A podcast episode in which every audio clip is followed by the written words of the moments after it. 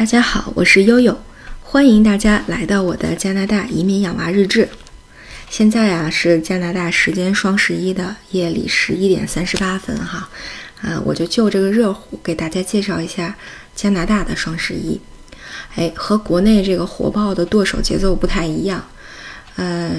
这个十一月十一号，对于英联邦国家啊，包括英国、呃，这个加拿大。呃，澳大利亚、新西兰在内的这个英联邦国家，嗯，其实双十一是一个非常严肃的、呃重要的日子，就是呃是英联邦的国殇日，纪念的是一九一八年十一月十一号的这个一战的结束。啊，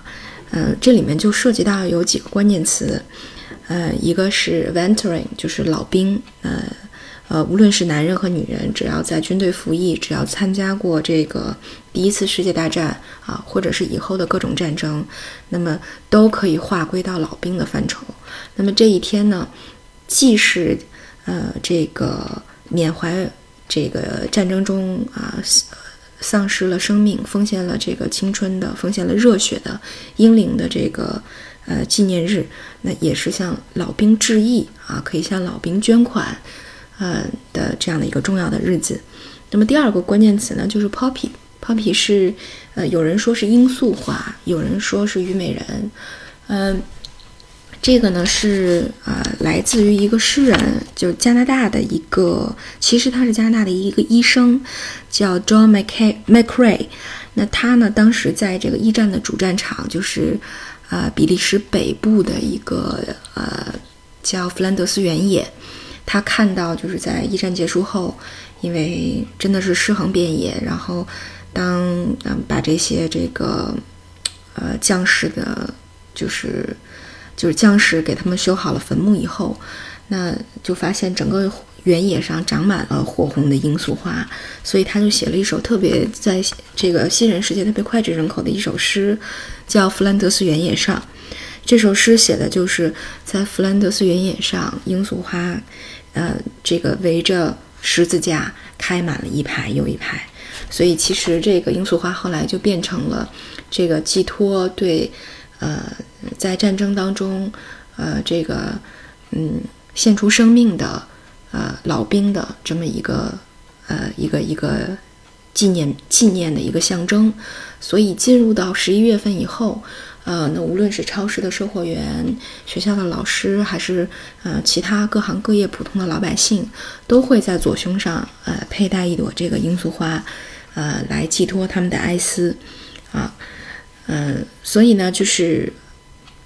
大家可能会看到相关的新闻啊，不管是这个英国女王啊，在大概可能有那么几天之前，就会开始会有一些，比如说。呃，或嗯，这个缅怀呃一战将士英灵的一些什么呃演这个呃合唱合唱合唱的这个演出啊，然后还有一些纪念活动啊，还是加拿大这边也有这个在十一月十一号上午十一点，那么嗯，今天的这个广播电台也这个呃这个通过各种方式呃诗歌呃合唱，然后呃对一些这个老兵的。这个采访二战老兵啊，还还存还活着的这个二战老兵的一些采访，然后让大家回顾起哈这个呃这个第一次世界大战、第二次世界大战和其他的这种呃战争给人类带来的这个伤痛和反思，嗯，所以还是挺有意义的。在学校内呢，呃，孩子们也这个嗯参加了类似的这种缅怀活动。呃，学校门口的国旗也降了半旗。呃，我我大概问了一下老大，我说你们的活动都包括什么样的环节？他说会有一个呃合唱团的一个表演啊，唱的是一些这个呃缅怀英灵的这个呃诗呃诗歌，会唱诗，然后呃会有一个一分钟的默哀。那么然后还有一些学生代表发言。那么就是来，因为。嗯，这个加拿大是一个多族裔的国家，就大家呃有很多学生来自不同的地区、国家和民族，那么他们也分享了，就是自己的国家陷入战争的一些，呃，自己也好，或者是自己的家庭成员，或者是他们祖父祖母，呃，这个在战争当中的一些经历，体验和反思，呃，所以其实对孩子们来说还是挺有教育意义的一个事儿，嗯，呃，那么在其他一些城市和地区呢，双十一，呃，就是英联邦的双十一也被称为这个 Poppy Day，就是罂粟花日或者叫虞美人日。那么因为这个，其实这种花很特别，它是在非常非常贫瘠的土地上都能生长很多很多年，所以呢，在战争当中，哈，一个是它象征着烈士的鲜血把它染红，另外就是也象征着这个，呃，这个这个保卫和平啊，誓死捍卫家园的这种，呃呃，这种精神。呃，无论在什么样的艰苦的环境下，都是永存的，都是不朽的，所以还是，嗯，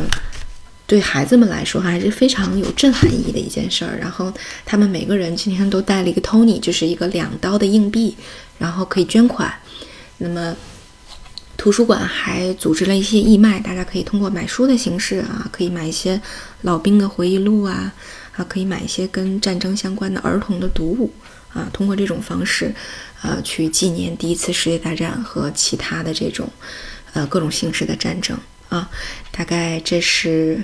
呃加拿大双十一的情况哈，和这个国内 迥然不同。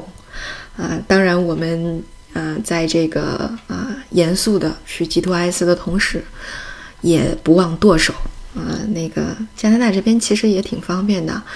呃，有一些什么阿里 Express，还有这个天猫加拿大店。什么四九九包邮，所以悠悠和那个亲朋好友们都没少买，啊，这个好吧，呃，祝愿我们的地球永保和平，啊，今天就到这里，感谢大家的关注。